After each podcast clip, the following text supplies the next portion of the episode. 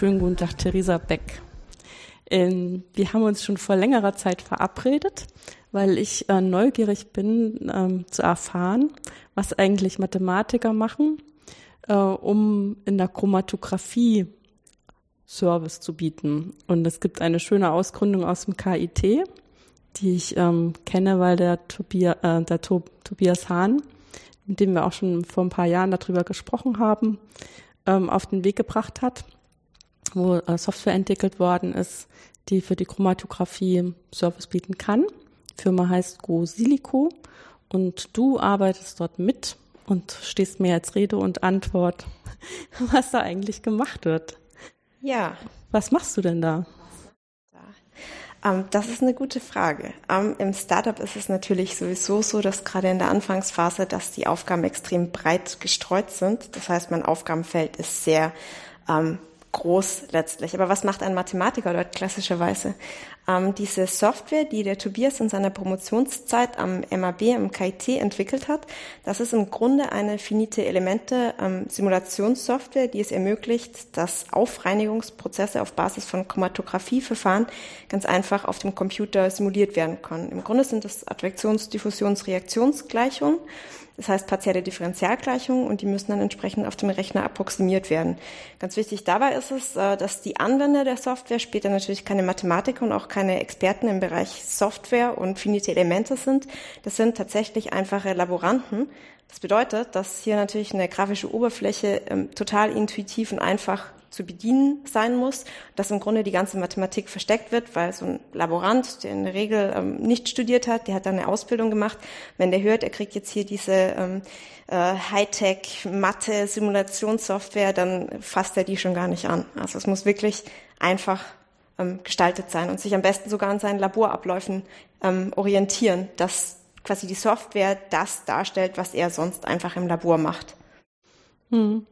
Das heißt, die, äh, die Arbeit sozusagen des Mathematikers wird total ähm, zugedeckt, abgekapselt, ähm, in eine Blackbox verpackt. Im Grunde ja, ja, genau. Also das, was da an Algorithmen drinsteckt, ähm, von Diskretisierung, nichtlineare Löse, lineare Löse etc., auch die Parallelisierung, damit soll der Anwender auf keinen Fall am Ende was zu tun haben. Das verwirrt ihn. Hm. Der macht ja höchstens Dinge kaputt, wenn er das anfassen könnte. Ja, das heißt aber, dass eigentlich die Software so gemacht sein muss, dass die ganz stabil ist, ne? Genau. Also muss sozusagen von vornherein wissen, zum Beispiel, welche Schrittweitenwahl ist sinnvoll, äh, welche Rechenzeiten kann ich jemandem zumuten zu warten, äh, bevor der verzweifelt und sagt, nee, jetzt mache ich doch lieber ein Experiment. Ja. Was auch interessant ist, ähm, so wenn man als Experte an so eine Simulationssoftware rangeht, ist einem in der Regel auch schon immer bewusst, welche Parameterkonstellationen schwierig werden können, weil das Problem dann schlecht konditioniert ist und ich keine Lösung mehr bekommen würde, etc. Ähm, das ist alles nicht mehr gegeben, wenn es wirklich ein Laborant äh, an die Software geht. Und da ist gerade eine der großen Challenges immer ähm, im Vorfeld, in der grafischen Oberfläche quasi abzufangen, welche Parameterkonstellationen völlig irrsinnig sind. Weil sonst kommt er auf die Idee, naja, jetzt drehen wir den Parameter hoch und da runter, aber er weiß noch nicht, was es bedeutet und was es fürs Problem eigentlich bedeutet, dass es damit zum Beispiel unlösbar wird. Und das ist eigentlich eine relativ große Aufgabe, da quasi das ganze Parameterfeld im Vorfeld so einzugrenzen, dass nur noch physikalisch sinnvolle Lösungen rauskommen. Ähm, ja, ja, vor allen Dingen ist das irgendwas, was eigentlich gar nicht so Urgeschäft von der Mathematik ist, ne? Überhaupt nicht mehr. Nee, nee. Ähm, da ist, glaube ich, überhaupt relativ viel von dem, was wir jetzt derzeit in der Software machen, auch wenn Tobias und ich beide quasi ähm, Mathematiker sind oder zumindest beide zur Hälfte. Ähm, Tobias hat Mathe studiert und in der angewandten ähm, äh, Biotechnologie promoviert. Ich habe Meteorologie studiert, in der angewandten Mathematik promoviert, also zumindest beide halb Mathematiker. Das, was wir derzeit machen, ähm, ist wahrscheinlich schon eher Softwareentwicklung und am algorithmischen Kern hat sich in den letzten Monaten relativ wenig weiterentwickelt, weil es einfach von Anfang an auch relativ stabil und robust war. Klar, so Performance-Optimierungen kommen immer dazu und hier und da ist dann vielleicht doch mal ein Bug, aber im Grunde der Simulationskern, der ist ähm, jetzt in den letzten ein, zwei Jahren war der relativ stabil. Hm, ich weiß, dass der Tobias damals sowieso auch vorhatte, die Software so zu entwickeln, dass man das halt Studenten in die Hand geben kann, äh, um damit zu spielen und zu lernen. Und ich vermute, dass da auch so eine gewisse Rustikalität ähm, tendiert. weil wir bauen halt Software schon, also wir im Sinne von wir Mathematiker, äh, wir bauen Software schon anders, wenn wir das, wenn wir das sozusagen Kollegen in die Hand geben wollen, ähm, äh, wo wir einfach Tools bauen, wo wir wissen, das ist jetzt gut parallelisiert oder das eignet sich gut für, für Probleme, die so und so gestellt sind und die mit demselben Wissenshorizont daran jetzt weiterarbeiten. Äh, während wenn ich das einem Student gebe, der äh, vielleicht zum Beispiel gar nichts über Mathematik weiß, weil es halt ein Verfahrenstechniker ist oder wenig Mathematik weiß und das auch nicht will, weil der will das nur benutzen als Tool und dass das halt zufällig ein Computer ist, ist halt einfach nicht sein Problem. Ja. genau, da muss man einfach auch ganz anders programmieren. Klar, wenn das so ein ja, Multifunktionswerkzeug letztlich sein soll, dann muss das irgendwie anders programmiert sein. Klar. Und das war, glaube ich, schon von Anfang an bei der Entwicklung mit ausschlaggebend. Ähm, ähm, Tobias äh, Promotion nee, andersrum. Ähm, der dritte Mitgründer bei Cosilico, der Timo, der hatte quasi während seiner Promotion von Anfang an die Aufgabe, die Software, die der Tobias parallel entwickelt hat, ChromX, die quasi, äh, quasi in ähm, Praxis mit einem Industriekunden einzusetzen. Das heißt, die Software war eigentlich von Anfang an äh, so optimiert und so gestaltet, dass sie wirklich die Kundenbedürfnisse erfüllt, nämlich dass zum Beispiel die ganze Mathematik versteckt ist und dass sie auch wirklich deren Probleme löst. Das war, glaube ich, bei der Entwicklung ähm, total wichtig für die Software, ja, dass es eben kein akademisches Tool bleibt, sondern von Anfang an auf Anwendung hin optimiert wird. Hm. Ich meine, der Schritt damals war ja auch zu sagen, es gab ja auch vorher schon äh, mathematische Tools, um die das, also die eigentlich die gleichen Probleme lösen, die halt nur stärker vereinfacht haben, weil man weniger effiziente mathematische Tools zur Verfügung genommen hat. Also das war einfach schon alles, sagen wir mal jetzt zehn Jahre alt. Da waren die Rechner noch anders, da war auch die Ausbildung eine andere hat man sich vorgestellt, man kommt zum Beispiel mit einem MATLAB-Code durch, um, um bestimmte Sachen zu machen, bis man dann festgestellt hat, dass das halt für solche großen Industrieprojekte, wo man tatsächlich immer gleich so Millionen spart, wenn man das mal auf den Computer geben kann, sich tatsächlich lohnen würde, das mal ein bisschen besser zu machen und die aktuelle Mathematik auch wirklich zu benutzen. Ja, also es gibt aber tatsächlich ein ähm, Softwareprojekt, was wirklich aktuelle Mathematik verwendet. Der Haken dabei ist aber, dass es letztlich eigentlich ein Kommandozeilenprogramm ist. Und damit kann so ein Laborant und auch nicht mal der Laborleiter natürlich auch wieder überhaupt nichts anfangen. Also technologisch sind die gar nicht schlecht, aber es ist einfach nicht anwendbar. Ja, ich lache jetzt nur, weil man ist immer dieser dümme an, anzunehmende User, ne? Das ist manchmal ganz schön dumm. Also ohne jetzt jemanden zu nahe treten zu wollen, aber es ist halt in dem Ausschnitt äh, manchmal einfach unzumutbar zu sagen, du musst jetzt mit so einem Kommandozeilentool arbeiten. Ja. ja. Auch wenn man es, also Leute, die halt lieber mit Kommandozeilen-Tools arbeiten, weil die sagen, ähm, jede grafische Oberfläche nimmt mir Leistungsfähigkeit weg oder die entmündigt mich. Ich will sozusagen alle Parameter selber in meiner Kommandozeile im Griff haben. Die gibt's natürlich auch und die lächeln dann immer über die Dummen, die immer unbedingt grafische Oberflächen brauchen. Das stimmt. Also wir haben so die Backdoor offen gelassen. Wir haben so einen Parameterfile, das man noch manuell modifizieren kann und man kann die Software auch äh, über eine Kommandozeile ansteuern. Das funktioniert alles. Ähm, in der grafischen Oberfläche ist es tatsächlich so, dass viele Parameterkonstellationen einfach nicht mehr gehen. Ähm, aber über dieses Parameterfile kann man dann noch nachträglich was daran äh, feintunen. Aber das ist wirklich nur für die äh, ja, Advanced Users, äh, wobei wir tatsächlich da auch im industriellen Umfeld schon Leute haben, die das so nutzen und die sich da sehr drüber gefreut haben, weil sie eben auch den Eindruck hatten, ja, hier mit dieser grafischen Oberfläche, was darf ich denn noch? Ja. Dann ist es gut, aber im, das ist nicht, das ist nicht der ähm, Regelfall, ganz mhm. klar. Also vielleicht fünf Prozent aller User nutzen dann solche Funktionalitäten. Und sonst ist es gut, dass es versteckt ist. Es hat nämlich durchaus auch viele psychologische Aspekte. Wir wollen ja, dass die Software verwendet wird. Und wenn dann ein Laborant sitzt, der Angst vor der Software hat, weil er es nicht versteht oder klar ist, dass der sich jetzt erstmal zwei Wochen einarbeiten muss, er wird es nicht tun, er wird da niemals glücklich werden, weil für ihn ist es dann einfach ein Zusatzaufwand, den er zusätzlich zu seiner Laborarbeit hat. Gleichzeitig kommt vielleicht so psychologisch noch so ein bisschen mit rein, hm, aber wenn jetzt die Software meine ganze Laborarbeit nachher abbildet, was mache ich denn dann, wenn die Software das tut, was sie tun soll? Also den Aspekt gibt's auch noch, ist glaube ich nicht so groß, aber ich würde ihn nicht ganz außer Acht lassen. Also der User muss auch irgendwie Spaß daran haben, die Software zu nutzen und soll kein schlechtes Gefühl dabei bekommen. Mhm. Kommandozeilen hinterlassen nicht bei jedem ein glückliches Lächeln im mhm. Gesicht. Weil ich finde das schon cool, wenn ihr dann beide Möglichkeiten habt, weil das ist eventuell auch ein Alleinstellungsmerkmal gegenüber eben Software, die so ganz rein kommerziell ist, Ähm, also ich meine, ich habe jetzt ja gar keine Ahnung über Chromatographie, aber ich sehe das auch an so Solvern, die versuchen, partielle Differentialgleichungen zu lösen oder Strömungsprobleme zu lösen. Gibt es ja auch diverse kommerzielle Lösungen, die halt für uns an der Universität tatsächlich nicht ernsthaft in Betracht kommen, weil die halt so abgeschlossen sind. Und ich weiß nie, welche Parametersätze das sind. Damit nützt mir es für meine wissenschaftlichen Sachen nicht genug. Ja, eben. Und als, als äh, Mathematiker oder Wissenschaftler kommt man immer auf eine neue Idee, dass man hier irgendwelche Jump-Terms anders abbilden könnte und äh, vielleicht mit einer anderen Diskretisierung. Und das geht dann natürlich.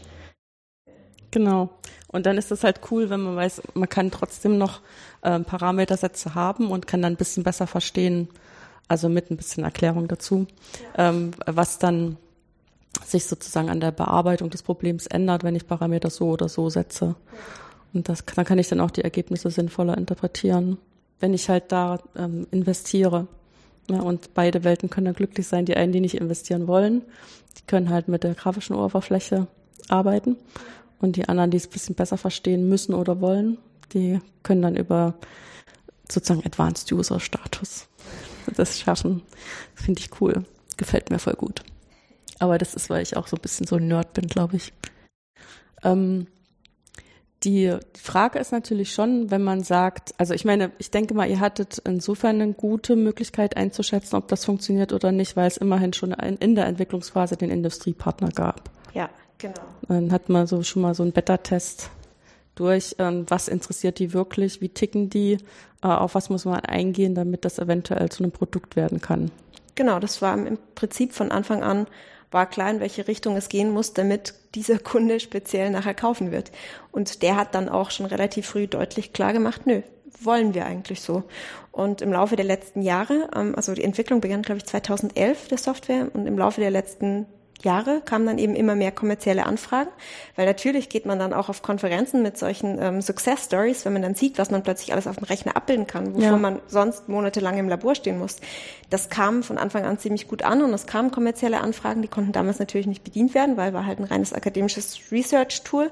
Ähm, und dann kamen relativ früh auch die ersten Ideen zur Ausgründung. Und zum Zeitpunkt der Gründung hatten wir dann zahlreiche Letters of Interest von diversen Pharmakonzernen vorliegen.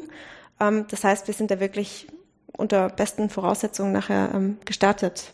Das heißt, bei Gründung der GmbH hatten wir schon zahlreiche ähm, Gespräche mit potenziellen Kunden. Bis die dann allerdings gekauft haben, äh, hat es dann doch noch mal eine ganze Weile gedauert. Also die üblichen Sales-Zyklen liegen jetzt irgendwo zwischen 70 und 250 Tagen. Also es ist alles noch nicht ganz vorhersehbar, wie lange es letztlich dauert, aber unter zwei Monaten geht gar nichts. Hm. Aber ich habe jetzt schon so innerlich gedacht, 250 Tage ist ja immerhin noch kürzer als ein Jahr. Also ich hätte jetzt schon fast erwartet, dass das noch schlimmer klingt, wie lange das dauert, bis sich jemand entscheidet, äh, dann auch wirklich was zu kaufen. Ja, ähm, erfahrungsgemäß sind die äh, Goes aus den Fachabteilungen, die kommen relativ früh.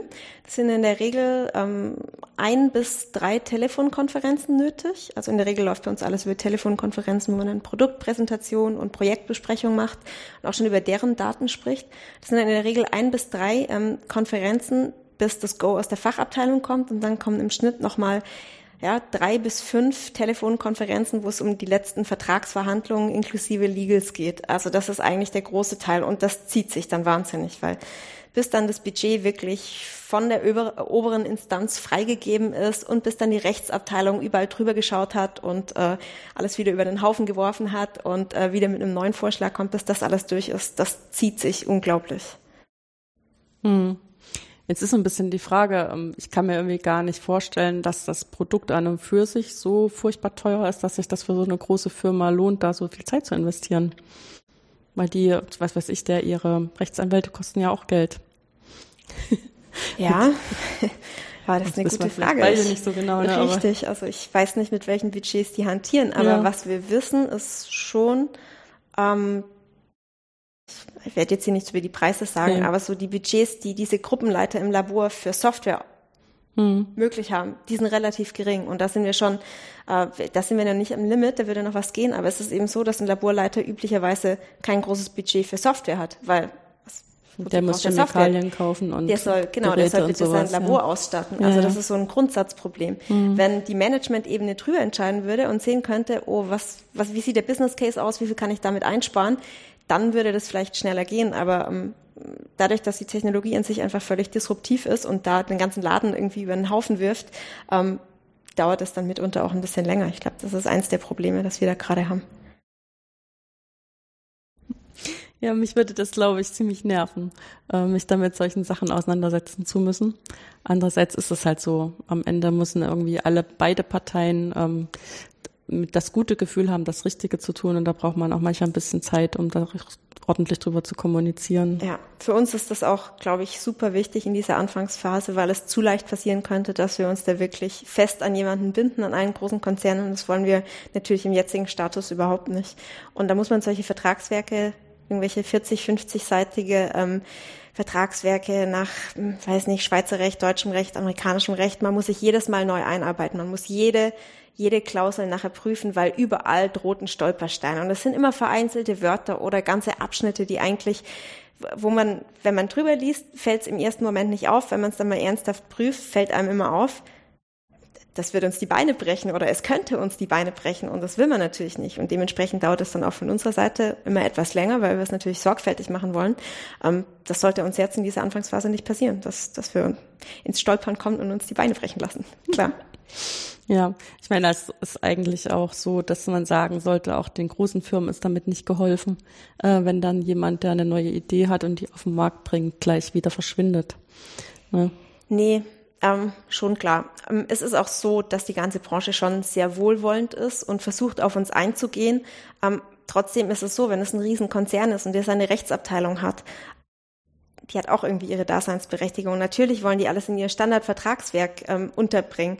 Und äh, zum Beispiel IP, also Intellectual Property, was in so einer Kollaboration entsteht, das ist immer ein ganz heikles Thema. Das sind die super kritisch, haben höllische Angst, dass auf irgendeine Art und Weise ähm, nachher Wissen von ihnen verloren gehen könnte oder bei uns durchsickert zu einem anderen Kunden oder was, wenn wir einen neuen Gesellschafter dazu nehmen, der noch in einer anderen Firma beteiligt ist. Was ist dann mit dem Transfer von IP? Das sind so die schwierigen ähm, Aspekte für unsere Kunden und das verstehe ich absolut. Das ist, mhm. da, da geht es ja nicht um kleine Kleckerbeträge. Das sind ja Riesensummen wenn es da um ja, irgendwelche ja. Antikörper geht. Ja, das hatte mich auch schon ein bisschen fasziniert bei den Gesprächen, die ich mit Tobias damals geführt habe, auch unmittelbar danach noch mit der Anna Osberghaus, wo wir auch um Chromatographie-Prozesse gesprochen haben und da ging es halt noch drum, äh, Versuche so zu planen, dass man möglichst wenig Experimente machen muss und ähm, dass die Beträge, um die es da geht, immer gleich Millionen sind. Ja. Oder also einerseits halt in der Umsetzung wirklich ähm, als industrielle Fertigung, aber auch selbst wenn ich halt so eine Experimentierreihe aufsetze und irgendjemand hat da Mist gebaut, eine Kleinigkeit falsch gemacht, die halt das ganze Experiment äh, zunichte macht, alle Ergebnisse sind wertlos, dass es da auch immer gleich um solche großen Summen geht. Bei uns sind die großen Summen, wenn man mal einen großen Rechner kauft. Und das ist es dann auch schon. Das geht nicht in diese Größenordnung. Weit weg. Also so diese gesamte Entwicklung eines neuen biopharmazeutischen Wirkstoffs gegen komplexe Krankheiten wie jetzt Krebs oder Alzheimer dauert in der Regel zehn Jahre und kostet in der Summe wirklich Milliarden. Ja. Später kann man dafür, sobald es dann auf dem Markt ist, kann man dann tatsächlich Tagesumsätze von einem Million US-Dollar erzielen. Das ist natürlich super. Allerdings muss man auch berücksichtigen, dass von diesen ganzen Wirkstoffkandidaten am Ende knapp zehn Prozent überhaupt erst auf den Markt kommen. Das heißt, für alle anderen 90 Prozent habe ich trotzdem eine Milliarde ausgegeben und es scheitert. Also es sind ja hohe Summen. Das heißt, das ganze Unternehmen muss dann so ein bisschen wie ein sich selbst versicherndes äh, Unternehmen agieren, ähm, um alle Ausfälle, die aber einfach nötig sind, um dann ein paar zu haben, die es dann wirklich sind. Man muss halt viele Ideen erstmal verfolgen. Ne? Ja, klar. Wobei auch da, das ist auch ganz spannend, hilft unsere Software ungemein, weil man relativ früh, noch bevor man in die klinischen Phasen ähm, geht, kann man zum Beispiel ähm, quasi nach dem Prinzip Fail Early, Fail Cheap, kann man schon rausfinden, ne, so wird das nicht funktionieren, ich werde den niemals so herstellen können. Man spart sich wahnsinnig viel Arbeit und mitunter vielleicht schon neun Jahre Entwicklungszeit und also äh, quasi neun Zehntel der Ausgaben bis dahin, weil man einfach schon frühzeitig erkennen kann, nee, das wird so nichts. Mhm. Ja, es ist im Prinzip, weil dieser Chromatographie-Prozess dann äh, ganz genau abgebildet werden kann, der letztendlich immer die Grundlage ist für alle diese Trendprozesse, die halt da vorliegen. Ne? Ja. So als eine, ein wesentliches, ähm, ein grundlegendes Element in dem ganzen Verfahrensprozess. Ja.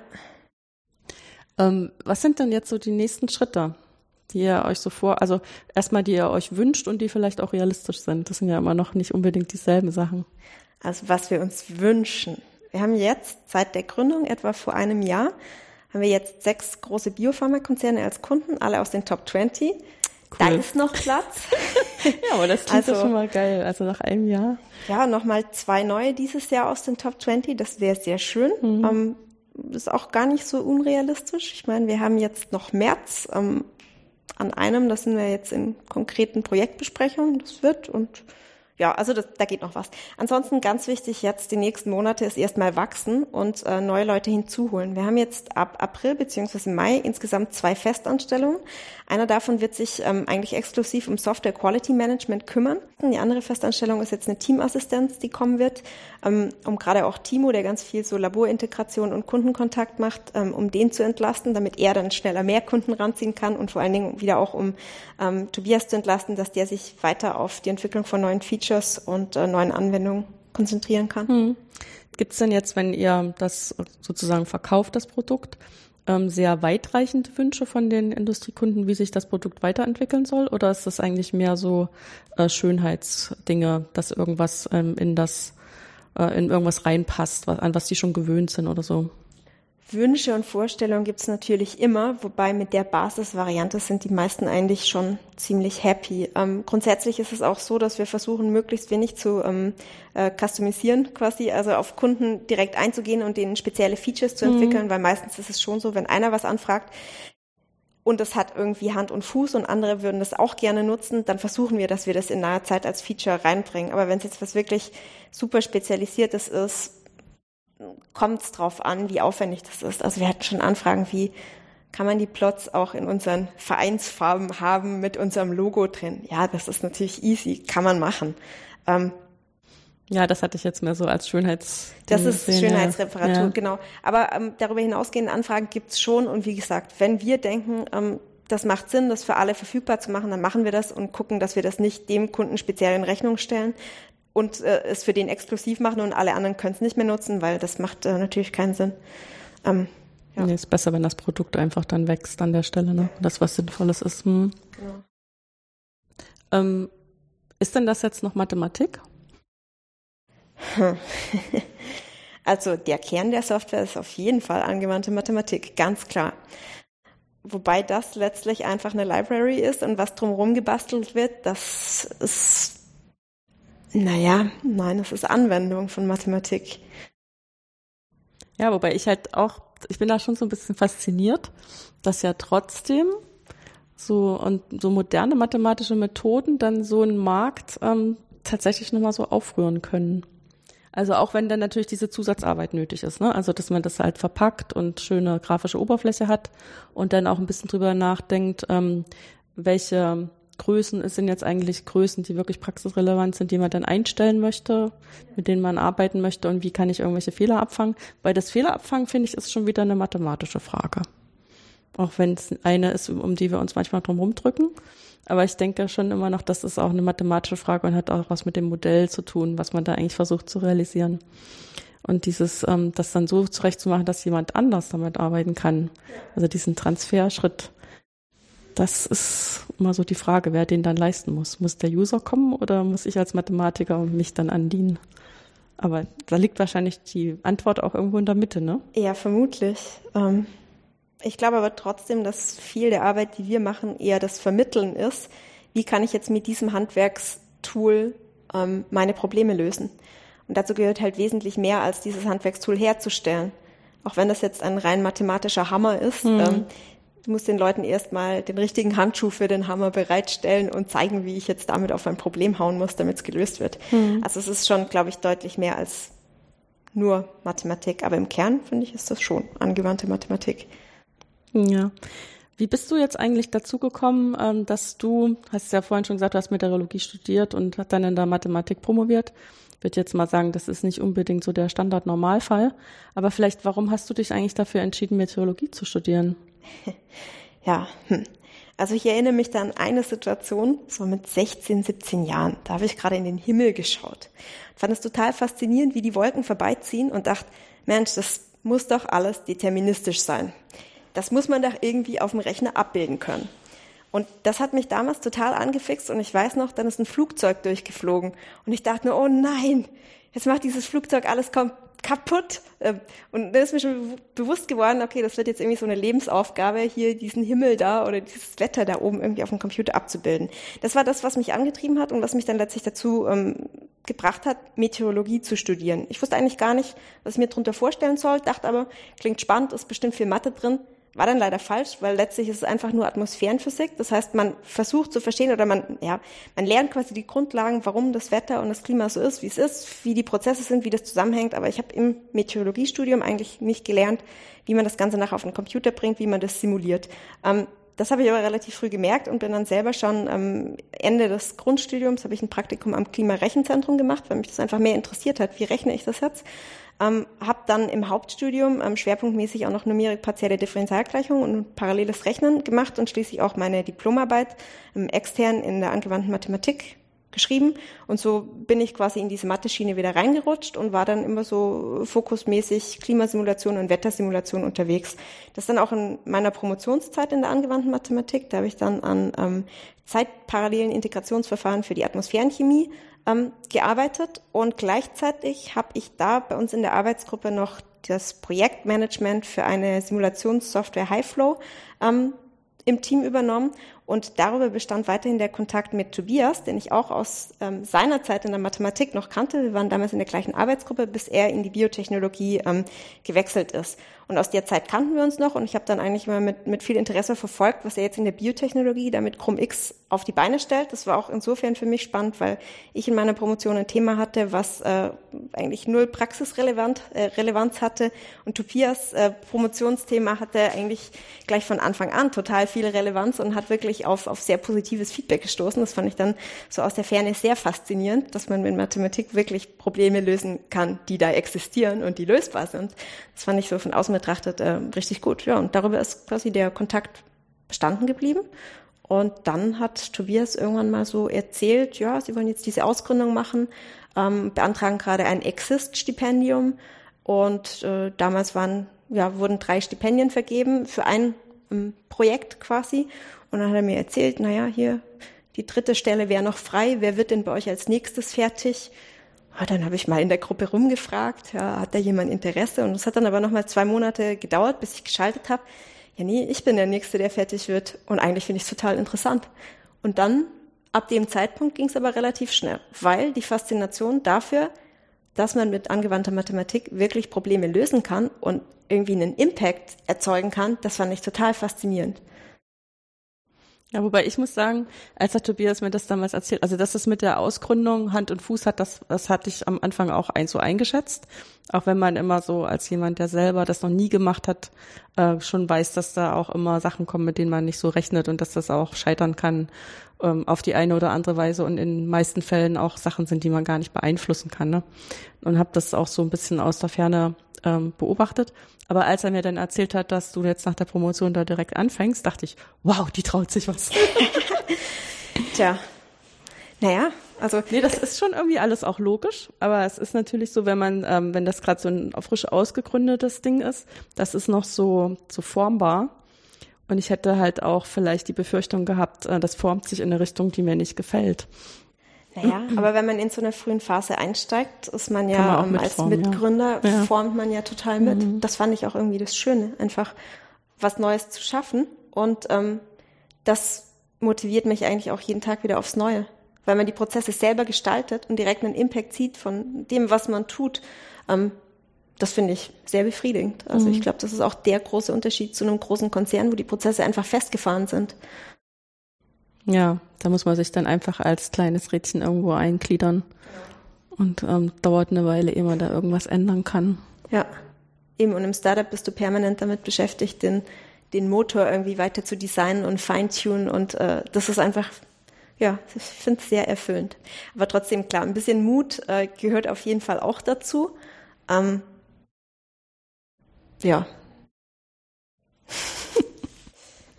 ja, ich meine, ähm, diese, ich denke mal, so ein gewisses Grundvertrauen ist wahrscheinlich auch dadurch gegeben gewesen, dass du mit ihm ja auch schon zusammengearbeitet hattest und er mit dir. Das heißt, ihr wusstet, was ihr voneinander erwarten könnt, ne? Unbedingt, ja. Ich wusste, dass man mit Tobias super zusammenarbeiten kann und ich wusste, dass der keine Luftschlösser baut. Wenn der jetzt entscheidet, wir machen eine Ausgründung, dann hat es einen guten Grund und dann hat auch die Software so viel Potenzial, dass das Sinn macht. Ähm, ich hätte mir niemals vorstellen können, einfach so zu gründen, indem ich ein Team irgendwie auf irgendeinem Matchmaking-Event kennenlerne. So was gibt's ja zahlreiche ja. für Startups, ähm, dass dann irgendwie zwei Techies suchen einen BWLer oder ein BWLer hat eine Idee, kann aber nicht programmieren, will aber eine App entwickeln, so, dass sich so Teams zusammenfinden. Ähm, das kann schon auch funktionieren, aber ich hätte mich das niemals getraut und ich glaube, äh, Tobias und Timo fast auch nicht. Also das war jetzt eigentlich ganz gut so, dass sich das gefunden hat. Hm. Hast du denn jetzt das Gefühl, dadurch, dass du diese solide physikalische Grundausbildung hast aus dem Grundstudium, dass du auch ein bisschen anders gucken kannst auf die Art, wie du dann äh, programmierst? Oder ist das eigentlich, ähm, hat sich das irgendwie verloren und du siehst da gar keinen Unterschied jetzt? Weil ich meine, ich, du könntest dich da zum Beispiel direkt mit Tobias vergleichen. Tobias hat ja eher die mathematische Grundausbildung und hat sich dann später die Sachen angeeignet, die jetzt zu den Prozessen gehören oder auch angeeignet, wie er mit seinen Kollegen in der Verfahrenstechnik reden muss, damit die ihn verstehen. Ähm, und du kommst ja jetzt mehr erstmal von der Grundausbildung her aus der Physik und hast dann die Mathematik obendrauf gelernt.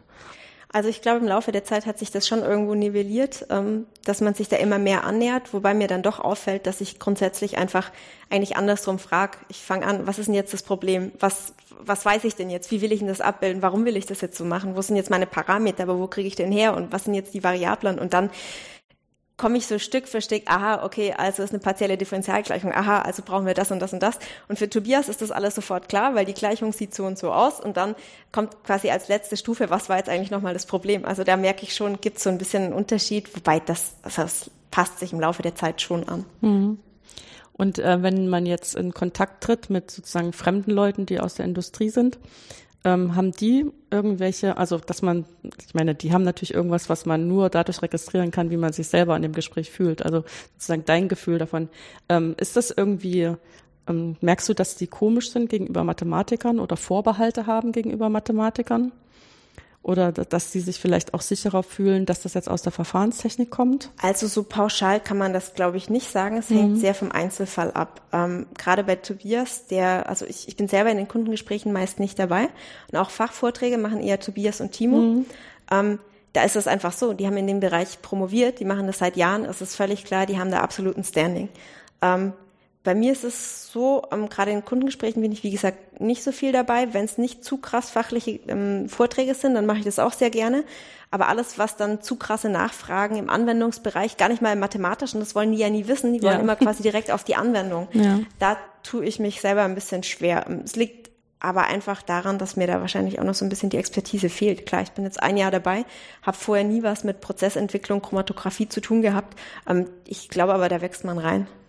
Ähm, aber Vorbehalte gegenüber Mathematikern, nein. Wenn man die richtige Sprache findet, ist das kein Problem. Ja, nicht, ich muss auch ganz ehrlich sagen, ich kenne das aus meiner eigenen Arbeit auch nicht, sondern ich bin immer eher davon fasziniert, ähm, wie offen ja. mir alle begegnen. Also um nicht zu sagen treu doof. Das ist ein bisschen fies ausgedrückt, aber wirklich so mit dieser Erwartungshaltung, ich rede jetzt mit dem Mathematiker oder mit der Mathematikerin in meinem Fall, ähm, da finden wir eine gemeinsame Sprache und ganz bestimmt sind wir am Ende alle klüger. Ja. Und das ähm, ist auch was, was mir an meinem eigenen Beruf, äh, Beruf nach wie vor Freude gemacht. Ja. Dass man halt immer wieder darauf trifft, dass Leute tatsächlich sich freuen, ja. dass sie mathematische Hilfe bekommen und damit arbeiten. Aber das ist nach wie vor immer noch so ein, ähm, was, was ich dann bei anderen Leuten so antreffe, dass sie das die Idee haben, äh, dass Mathematik so ungeliebt wäre. Das dachte ich, jetzt muss ich dich doch mal fragen, wie deine Erfahrung damit ist. Aber ist also auch nicht so bei euch. Nee, auf keinen Fall. Also wie gesagt, sehr wohlwollend und die ähm, jetzt gerade Kunden oder auch Interessenten gehen schon mit dem Selbstverständnis raus, ich habe ein Problem und mein Gegenüber kann es potenziell lösen. Das ändert ja die Gesamtsituation. Es ist nicht ein, der will, dass ich jetzt Mathematik verstehe, aber ich kann es nicht. Mhm. Das ändert ja grundsätzlich so das Verhalten gegenüber ähm, dem anderen. Mhm. Merkt ihr denn jetzt eigentlich Unterschiede ähm, im, im Verhältnis der Verhandlungen, ob das Partner sind, die jetzt aus, sag mal mal, Deutschland ähm, gefasst, Europa oder aus anderen Teilen der Welt kommen? klar, eigentlich sehr deutlich. Ähm, in Deutschland hat man doch immer relativ viel Nachfragen, Skepsis. Da muss man ziemlich viel in Vorleistung gehen. Ähm, dann zeichnet sich aber deutlich ab, ob es verbindlich ist oder nicht. In den USA ähm, ist es, ja, geht es in der Regel alles wesentlich schneller, ähm, von erstem Kontakt bis äh, Kauf Softwarelizenzen. Ähm, dafür ist es komischerweise länger unverbindlich. Also man weiß bis zur letzten Sekunde nicht, wird das was, wird das nichts, weil natürlich ist alles amazing und die Software ist äh, total genial und sonst was. Ähm, und zack, bumm, ist der Kaufentscheid da und du denkst dir noch, hä? Ich dachte, die verarschen uns so gefühlt. Ähm, während in Deutschland zeichnet sich das schon relativ früh ab, ähm, ob es was wird, aber du musst trotzdem in Vorleistung gehen und natürlich die Garantie, dass es was wird, hast du dann erst, wenn der Vertrag unterzeichnet ist. Mhm. Aber es ist wahrscheinlich auch ganz interessant, diese Unterschiede mal zu sehen, ne? Auf jeden Fall, ja. klar. Mal abgesehen davon, dass man sich natürlich auch da selber so ein bisschen flexibel halten muss ähm, mit seinen eigenen Erwartungshaltungen und ob man sich da jetzt irgendwie Sorgen macht oder nicht. Ne? Ja, ja, wir haben eigentlich auch nach sämtlichen solchen Gesprächen haben wir erstmal intern Debriefings. Was hat das jetzt bedeutet, dass wir erstmal für uns wieder dekodieren, was meint er, wenn er sagt, äh, Software ist äh, total genial. Also was, ja. das ist eigentlich immer ganz spannend, ähm, was da so rauskommt. Mhm. Aber da lernen wir auch noch. Also überhaupt, wie wir auch verhandeln müssen, wie wir ins Gespräch gehen müssen. Und äh, ja, lernen wir eigentlich von Tag zu Tag Neues dazu. Mhm. Jetzt hast du schon ganz viele Sachen gesagt, die dir an deinem jetzt deiner jetzigen Tätigkeit gut gefallen. Was ist denn vielleicht so das Highlight? Was, was, ähm, wo du dich immer noch ähm, still und heimlich beglückwünschst zu deiner Entscheidung, zu deiner meiner Meinung nach risikobehafteten Entscheidung? Hm. Das Highlight, da gibt's ganz viele Highlights. Ähm, was ich ganz toll finde, ist zu sehen, wie man als Team zusammenwächst. Ähm, was ja, ich meine, als wir vor einem Jahr und einem Monat oder zwei gestartet haben, da waren es einfach drei Personen und jetzt ist es einfach ein Team, wobei wir tun auch einfach viel dafür, dass wir gut zusammenarbeiten, haben regelmäßig Klausurtagungen und stellen uns dann echt unangenehme Fragen. Mhm. Das ist furchtbar, aber es ist wichtig zu wissen, wie ticken die anderen, wie meinen sie, was, was, wenn sie das so sagen oder wenn sie das anders sagen, wo will der andere eigentlich hin? Wie müssen wir als Team funktionieren, damit wir möglichst effizient sind? Wie funktioniert es, wenn neue Mitarbeiter dazukommen? Wie funktioniert es vor Kunden? Wie wollen wir uns überhaupt nach außen darstellen?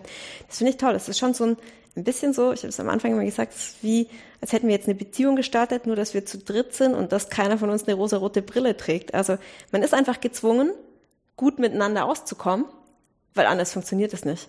Für uns ist auch wichtig, dass die tägliche Arbeit Spaß macht.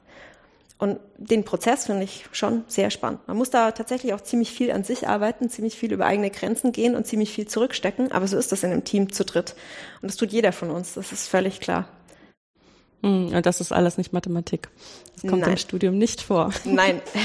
ja, maximal dann in der Entwicklung von Software zusammen. Da passiert das schon mal, ähm, ich sag mal jetzt mal aus Versehen, dass man sich gegenseitig auf die Füße tritt und dann äh, sowas im, im heiklen Selbstversuch lernen muss. Ja, aber eigentlich ist man darauf nicht so vorbereitet durch die Ausbildung. Nee, überhaupt nicht. Also so während meiner Promotion oder so habe ich die meisten auch bei Kollegen irgendwie Promotionen erlebt. Im Endeffekt ist vieles einfach Stillarbeit im einzelnen Kämmerlein. So jeder arbeitet für sich. Natürlich kommuniziert man, ist in irgendwelche Projekte eingebettet, ist aber niemals so intensiv wie jetzt in so einem Gründerteam. Hm. Wobei das ähm, schon eher so ist, dass ich das gut fände. Also wenn man noch ähm, stärker diese Dinge ähm, ausreizen könnte, dass man sich gegenseitig helfen kann. Unbedingt, ja. Klar, aber irgendwie wird es letztlich immer so dargestellt und vielleicht ist es auch einfach so, dass so eine Promotion irgendwie eine One-Man-Show ist, weil du hast ein persönliches Ziel, Abschluss, Promotion, das Ding irgendwie zu Ende zu bringen. Und während der Gründung, ähm, vielleicht hast du auch irgendwo untergeordnet deine Einzelziele, warum du das machst, dass du damit reich werden willst oder was weiß ich was. Ähm, aber letztlich, äh, du hast zu dritten Ziel nämlich dass das Unternehmen funktioniert, dass wir Kunden gewinnen und dass es irgendwie was Nachhaltiges ist. Mhm. In unserem Fall. Es kann auch ein ganz anderes Ziel sein, ja. aber ähm, das äh, schweißt einfach automatisch zusammen und äh, so eine Promotion als Teamprojekt zu definieren, ich ich würde nicht sagen, dass es nicht funktioniert. Vielleicht wäre das auch ein, ein, sehr schöner Gedanke und vielleicht sollte man sich das mal ernsthaft überlegen. Ähm, ja, wäre eigentlich nee. interessant. Ja, ich meine, wenn, dann ist es wahrscheinlich auch eher so, dass man dann versucht, ähm, eine Aufgabenstellung zu nehmen und die auf zwei Leute irgendwie so aufzuteilen, dass sie sich möglichst nicht in die Quere kommen ja. äh, mit der Intellectual Property. das stimmt, wobei es dann häufig ja trotzdem so ist, dass sich die beiden gerade irgendwie bekriegen oder in die Haare kriegen, weil sie voneinander abhängen und dann mhm. läuft es beim einen nicht, dann ist der andere verärgert.